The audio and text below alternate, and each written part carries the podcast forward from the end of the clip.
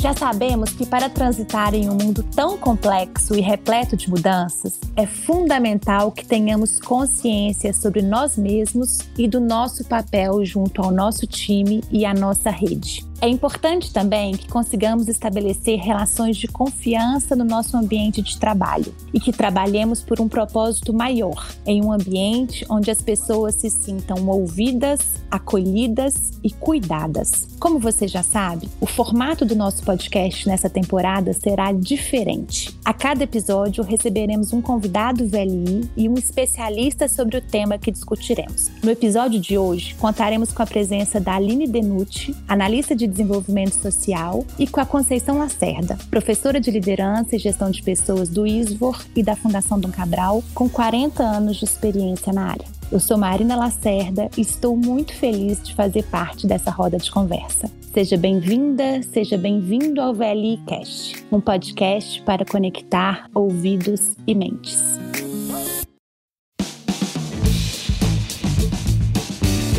Aline e Conceição, sejam muito bem-vindas. Eu agradeço a oportunidade, com muita alegria que venho contribuir e compartilhar também as minhas experiências dentro da VLI. Obrigada, Aline. Conceição, bem-vinda. Muito obrigada. Minha satisfação é enorme poder compartilhar com todos vocês alguns aprendizados que vamos assimilando à medida em que se vive. Conceição, eu já vou começar com você. Muito se tem falado desse mundo cada vez mais digital, mais disruptivo, mas nesse contexto digital, me parece que não são as habilidades puramente técnicas que sobressaem, mas as humanas. É isso mesmo? Que mundo é esse que a gente está vivendo e quais são as competências necessárias para que a gente possa transitar nele? Marina, de fato nós estamos vivendo um mundo com muitas transformações, com uma forte presença da tecnologia que cada vez mais nos ajuda a compreender o volume e a velocidade das informações que estão sendo disponibilizadas. E se faz aí o presente uma enorme necessidade de aprender, tanto individualmente quanto coletivamente. E mais do que nunca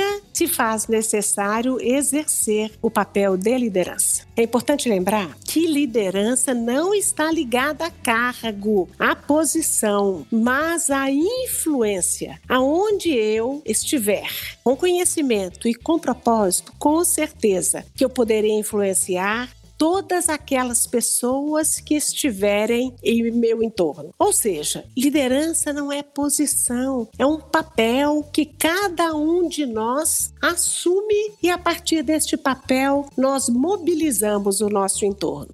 Por exemplo, um engenheiro de produção, um analista de sistema ou um maquinista, eles têm o papel de liderança. Por quê? Porque eles poderão influenciar as pessoas que estão no seu entorno, seja pela sua fala, seja pelo compartilhamento da sua experiência, seja pela forma como ele se comporta, seja pelo seu exemplo. Marina, a competência, a liderança, ela tem sido primordial, crítica em tempos incertos e turbulentos. Legal, Conceição, você ter falado isso. Eu gosto muito de uma frase do John Maxwell que ele fala que liderança não é sobre títulos, cargos ou hierarquias. Trata-se de uma vida que influencia outra. E é exatamente essa mensagem que você está trazendo para gente. E aí, Aline, qual que é a sua percepção sobre isso? Você entende que os profissionais da VLI, independente do cargo que ocupam, se percebem e agem dessa forma?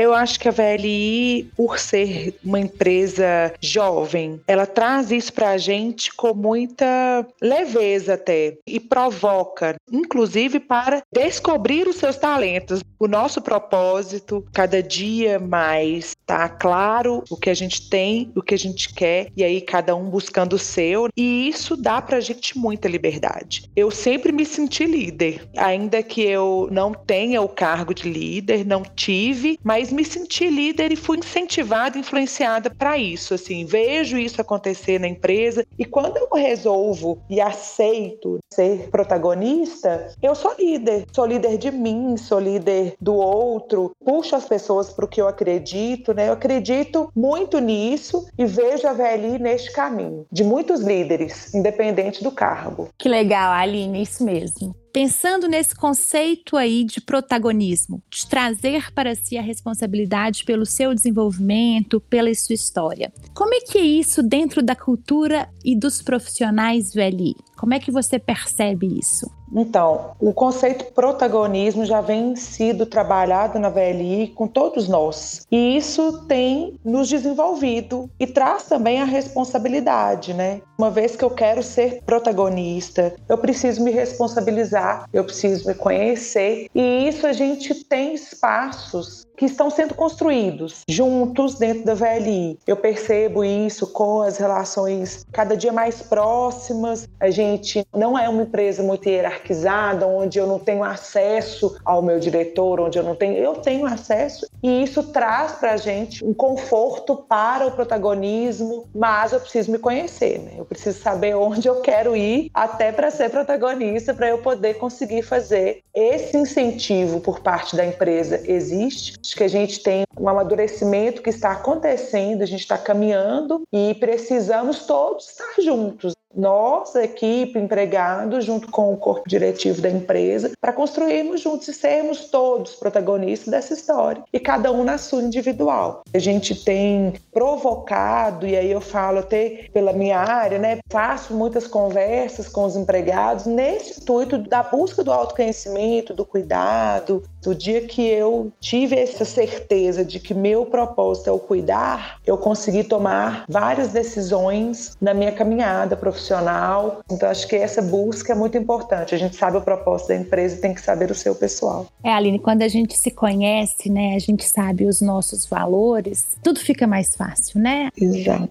Mas e aí, Conceição? Como é que é as dinâmicas das equipes pensando nesse conceito? Ô Marina, eu tenho estudado dinâmicas de muitas equipes e ouvido relatos de experiências de diferentes profissionais de diferentes áreas. E eu reitero que o protagonismo é uma competência essencial. O profissional protagonista, ele se orienta por um modelo mental que eu sempre que falo desse tema, eu reforço. Se me afeta, o problema é meu. Portanto, eu vou fazer alguma coisa para resolver essa situação. Eu não fico esperando que as coisas aconteçam. O profissional, ele vai precisar, para esse exercício desta competência de autoconhecimento, perceber como é que ele se comporta nas interações, como é que ele influencia, que é a base do exercício da liderança, se a organização me possibilita esse espaço de desenvolvimento, o quanto que eu ocupo este lugar para oferecer uma contribuição diferenciada. E quando a gente fala dessa questão do protagonismo, do autoconhecimento e das interações, é possível que vocês já tenham ouvido um provérbio que diz o seguinte: uma andorinha sozinha não faz verão. Ou seja, um profissional que queira ser bem-sucedido, ele precisa protagonizar o seu desenvolvimento e ele vai também estender isso na conexão com as suas outras relações, seja com seus pares, com seus liderados, para que possamos, de fato, construir ambientes de confiança, de colaboração, de empatia e um lugar aonde a nossa vulnerabilidade possa ser externada sem que eu tenha medo de ser julgado ou de ser avaliado.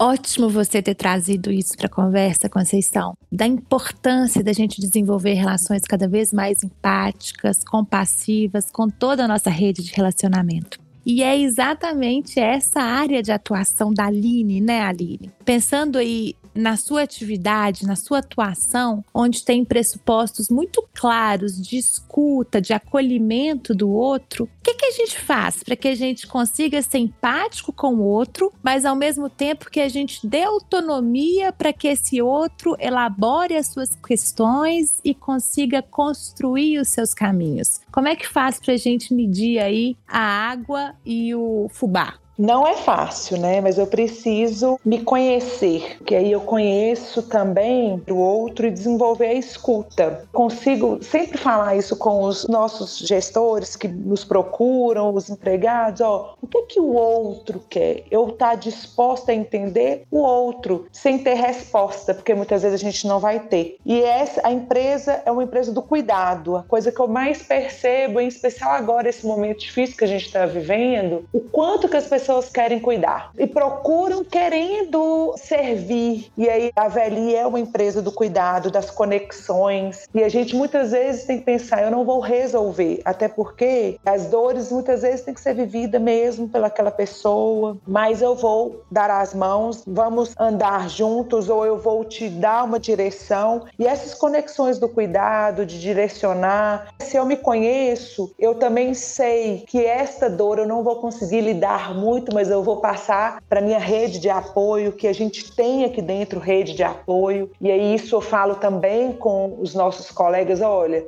conhece um problema, não precisa ter a angústia de querer resolver. Usa sua rede de apoio. E a VLI tem, com os meus valores do cuidado, desse sentido de vida para mim, eu transito bem e fico confortável por entender que a minha intenção do cuidado, o meu foco no cuidar, na saúde, na segurança é priorizado. E isso traz um espaço para as dores. Eu tenho que dar o espaço para o outro para a dor, né? Eu falo também com os colegas, gente, deixa a dor do outro acontecer e dá para ele o espaço. Às vezes o espaço que ele tem é aqui. Uhum. Ele não tem casa porque lá eu sou a mãe, ou filha, ou provedor. E lá eu tenho que ter uma couraça que aqui eu tenho que permitir que o outro tire essa couraça, que tem um espaço de dor e a gente tem buscado isso na nossa essência do cuidado, é oferecer esse espaço dentro da empresa. E tem que ser de mão dadas, né? O Cortella fala isso, que se correr o bicho pega, se ficar o bicho come, mas se juntar, o bicho foge.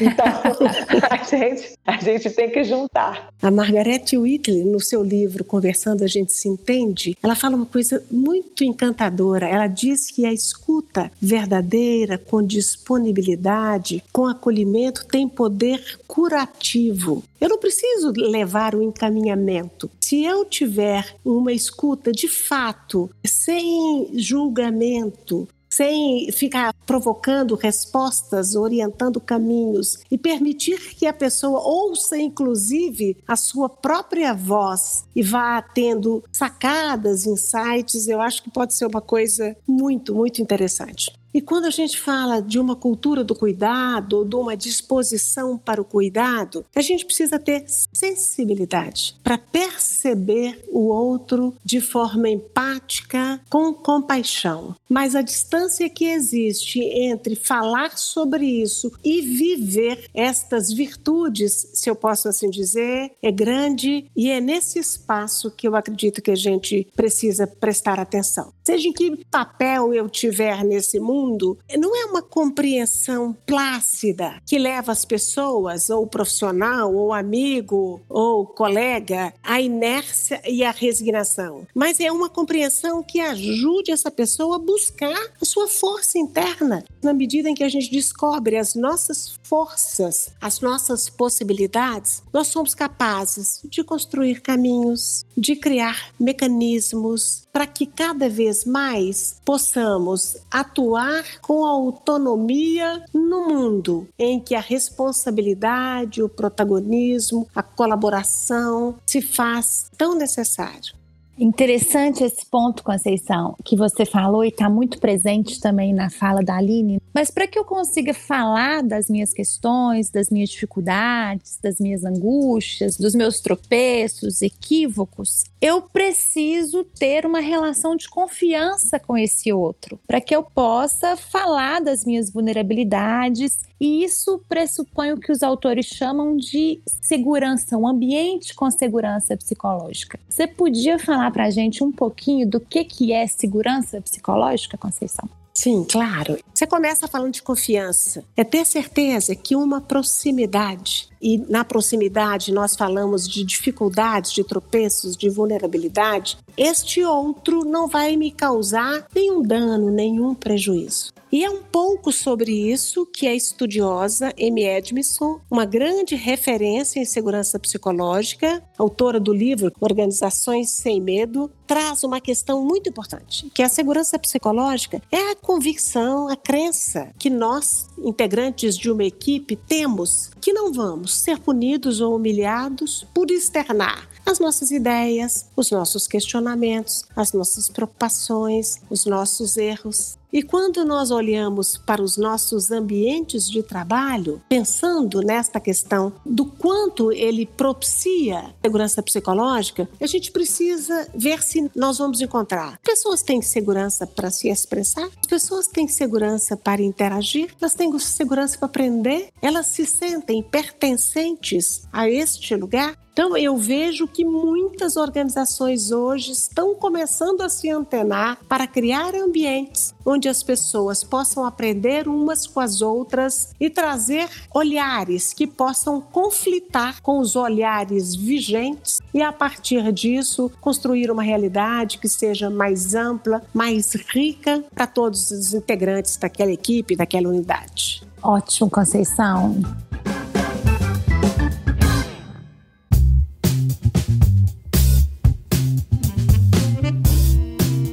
Aline, entendendo aí o conceito de segurança psicológica e pensando na VLI enquanto uma empresa do cuidado, da preocupação com o bem-estar do outro, como é que a gente percebe esse ambiente da nossa empresa? É um ambiente onde a gente tem segurança psicológica, onde a gente consegue falar das nossas questões, dos nossos erros e onde a gente consegue ter conversas difíceis, mas que são necessárias? Arina, a gente tem sido incentivado e eu vejo a construção do caminho. E a velhice somos nós, né? Somos as pessoas que estão aqui e que tem algumas gerações onde não se falava em ambiente propício, era só trabalho. A nova crença e o que a gente tem aprendido, acho que o despertar para ele tem acontecido mais recentemente nas organizações, não só na VLI. Então a gente tem sim construído, vejo esse caminho. Agora, então, com a pandemia, a gente viu mais que nunca um movimento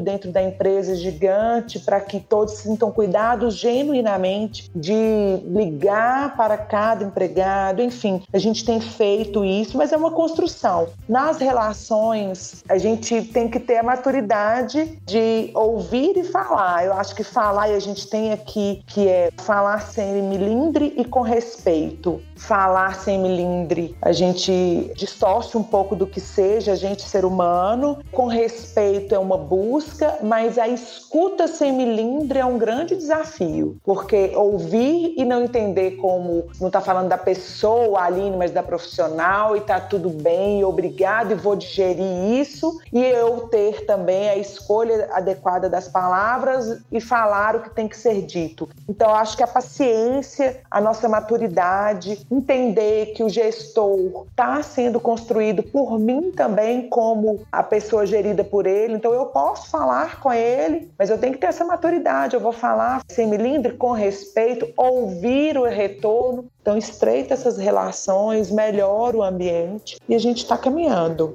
Certo. Conceição, pegando o gancho aí no que a Aline falou, né, da importância da gente ter diálogos francos, da gente falar sem milindre, mas com respeito sobre as questões, é fundamental que a gente tenha uma importante virtude, que eu acho que é a coragem. Muito se tem falado na coragem nos ambientes organizacionais. O que, que você pode falar disso para a gente? Quando você trata a coragem como virtude, assim como Conte Sponville a trata, é de fato uma virtude. E o Sponville nos ensina que as virtudes não são feitas para serem contempladas, elas são feitas para que elas possam ser vividas. E trazendo a coragem, né? Coragem de falar que não estamos bem, coragem para falar que a nossa organização está em desenvolvimento, falar que às vezes a nossa escuta pode pode ter alguns melindres, é coragem para dizer aí das nossas possibilidades e também dos nossos gaps. Quando a gente está trazendo essa competência ou essa virtude, há que se ter coragem para assumir, sim, vulnerabilidades, para pedir ajuda, para falar de tropeços, para correr alguns riscos, para não ser complacente, para receber feedback, para dar feedback. Segundo uma autora de um livro, ela foi executiva também de duas grandes organizações, da Apple e do Google, o nome dela é Kim Scott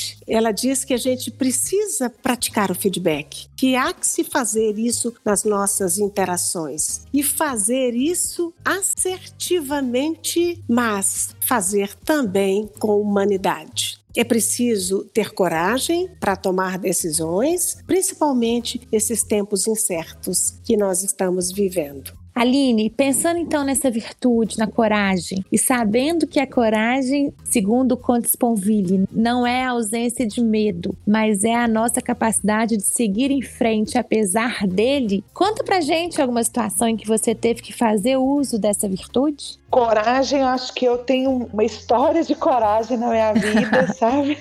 Dá para escrever um livro, Aline? Dá.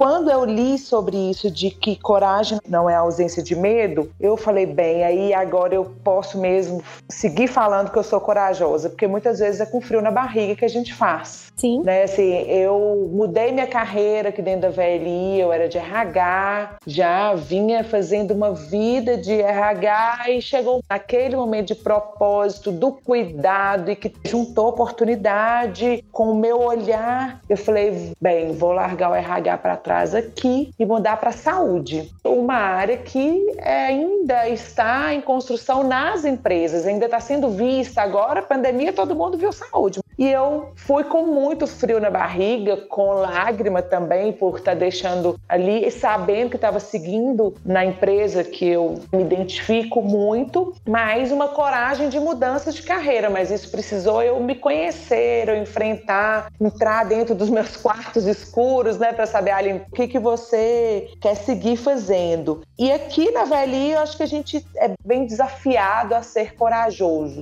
de enfrentar os desafios desafios, buscar minha área de acolhimento, então, às vezes em situações muito críticas, de às vezes um acidente ou alguma coisa, você enfrentar e falar, vamos lá, vamos falar com essa família, vamos conversar e vamos acolher. Isso tudo dá frio na barriga, ou seja, você fica com medo, mas te exige coragem. Eu acho que essa da minha mudança de carreira foi uma delas e aconteceu aqui dentro da VLI e que eu sou muito feliz com ela. Conceição, pensando ainda na coragem, o que, que, os estudiosos falam sobre isso? A gente já falou do Conte Sponville, mas além dele, tem algum outro estudioso? E pensando aqui, eu, ouvinte, é possível que eu desenvolva essa virtude? Como é que eu posso ser cada vez mais corajoso, corajosa? Antes de falar do que um outro estudioso fala sobre isso, eu fiquei ouvindo o relato aí da Aline e fiquei imaginando que a cada decisão tomada corajosamente, o número de novas histórias de novos caminhos. Mudar de carreira significaria talvez mudar de bairro, mudar de cidade, ir sozinha ou levar a família? É, Conceição, ainda teve muitas mudanças de cidade também nessa VLI que foram Paulínia e foi Lavras e foram muitas mudanças dentro da carreira aqui dentro da VLI. Quanta coragem para vivenciar novas situações. Mas respondendo à sua pergunta, Marina, tem um outro estudioso, um psicanalista holandês, coach executivo chamado Cat De Vries. Ele faz um alerta para a gente tratar a coragem como se ela fosse um músculo. E existem pessoas que não têm aí essa musculatura que ali Aline está contando para nós que tem. Sim. Algumas pessoas, segundo este estudioso, já nascem com os músculos melhores do que outros. E é possível, sim, desenvolver. Nós podemos nos tornar mais corajosos e ele nos oferece alguns caminhos para isso. E eu vou falar de três caminhos que ele nos traz. O primeiro é que a gente possa reconhecer que todos nós temos um viés da negatividade. Às vezes a gente só enxerga numa situação que é nova e que exige da gente coragem, os riscos, as possíveis perdas, as dificuldades que vão ser enfrentadas. E qual que é o alerta? Se faz necessário ver os dois lados da mesma moeda, enxergar também os ganhos advindos dessa nova situação, mesmo que no primeiro momento eles possam não parecer tão evidentes. A segunda é aquilo que a gente já ouviu falar em todos os programas de desenvolvimento. Saia da zona de conforto. Ouse mais, arrisque a fazer coisas fora do seu âmbito de atuação, viva coisas diferentes, saia das suas rotinas já conhecidas e com isso tenha pequenos atos de coragem no seu cotidiano no trabalho e na sua vida. E o terceiro alerta que ele nos faz é que a gente não está sozinho nisso e sermos capazes de falar do nosso medo escondido. Situações que são desconhecidas para nós, é claro, qualquer um de nós, por mais músculo fortalecido que tenhamos em relação à coragem, traz uma certa insegurança, ansiedade. E o que é importante que a gente faça? Que a gente coloque luz sobre esta questão. A gente não pode tratar aquilo que está desconhecido para nós. Então, na medida em que a gente percebe que não está sozinho, que a gente compartilha os nossos medos, a gente pode olhar aquela situação que estamos vivenciando ou que vamos vivenciar por uma outra perspectiva, por um outro olhar, e a gente vai descobrir uma coisa muito legal, que o bicho não é tão feio assim e nem tão perigoso como a gente imaginava inicialmente. Maravilhoso, Conceição. Valioso, né? A importância da gente reconhecer o viés da negatividade, que a gente saia da nossa zona de conforto e que a gente consiga falar sobre o nosso medo, sobre as nossas angústias. Muito legal. Meninas, a conversa tá ótima e eu passaria algumas horas aqui conversando com vocês e aprendendo, mas a gente já precisa finalizar o nosso episódio. Aline, quer deixar uma mensagem final para os nossos ouvintes, aqueles que são protagonistas de suas carreiras e que são responsáveis pelo processo de desenvolvimento? Em especial, é dizer se conheça, aprofunde, mergulhe dentro de você para entender onde você está, onde você quer chegar, mas tem que fazer sentido. E eu tenho que saber o meu tempo. Para isso, eu preciso me permitir. Eu escrever a minha história, ter a coragem de dizer que este livro quem escreve sou eu, usar a nossa rede de apoio, temos dentro da VL rede de apoio para minha carreira, para para as minhas angústias, mas eu preciso pedir, porque a relação adulta, eu vou em busca de que o movimento seja seu. É o tão falar do protagonismo e a gente tem que entender o que que eu estou construindo. Eu quero ser cópia ou eu vou manter a minha originalidade? O que que eu estou buscando? Para onde eu quero ir? A gente tem um universo aqui nas mãos, a gente tem que usar. Exatamente. Conceição, por favor, alguma última mensagem para os nossos ouvintes? Ah, eu quero sim. Eu li há um mês atrás, mais ou menos, um artigo bem interessante da McKinsey. Ele traz um conceito que não é muito conhecido pelas pessoas: o conceito de aprendizagem intencional. Para que possamos ser aprendizes intencionais, nós precisamos de duas competências que vocês também já conhecem, que é a competência do mindset de crescimento e uma outra que a gente ainda não tinha falado sobre ela, curiosidade. A Carol Dweck, quando ela fala lá no seu livro sobre o mindset, ela traz dois mindsets: o fixo e de crescimento. Quando ela fala do mindset fixo, ela está falando que são aquelas pessoas que são focadas no talento que elas possuem e não querem se expor ao risco de mostrar que não sabem alguma coisa. A aposta destas pessoas é no talento que elas possuem. Portanto, elas fazem um movimento muito pequeno de desenvolvimento. Entretanto, a mesma autora fala do mindset de crescimento que acredita que as pessoas podem aprender, podem melhorar os seus recursos internos e as suas capacidades, que, portanto, aposta no esforço. Então eu volto lá no conceito de aprendiz intencional e o que que ele precisa ter para cumprir este papel e para ser protagonista da sua história e para construir o livro que a Aline acabou de nos dizer. Ele precisa ter mindset de crescimento e ter curiosidade para viver novas experiências, para aprender aquilo que ele ainda não sabe e eu acho que dá um pouquinho de trabalho, mas vale a pena construir esse caminho. E a gente não consegue transitar nesse cenário cada vez mais complexo se a gente não tiver isso muito claro, né? Que a gente precisa de aprender, aprender com frequência e ser aprendizes intencionais. Conceição, muito legal isso que você trouxe. Aline Conceição, muito obrigada pela participação de vocês e pelas ricas contribuições que vocês trouxeram para a nossa conversa. Gostaria de agradecer também a você, ouvinte, e deixar uma última mensagem. É preciso que tenhamos coragem para assumirmos nossa incompletude, nossas vulnerabilidades e humildade para nos colocarmos na posição de eternos aprendizes, pois é isso que profissionais protagonistas e que cuidam da sua carreira devem fazer. Até o nosso próximo episódio. VLI Cash, um podcast para conectar ouvidos e mentes.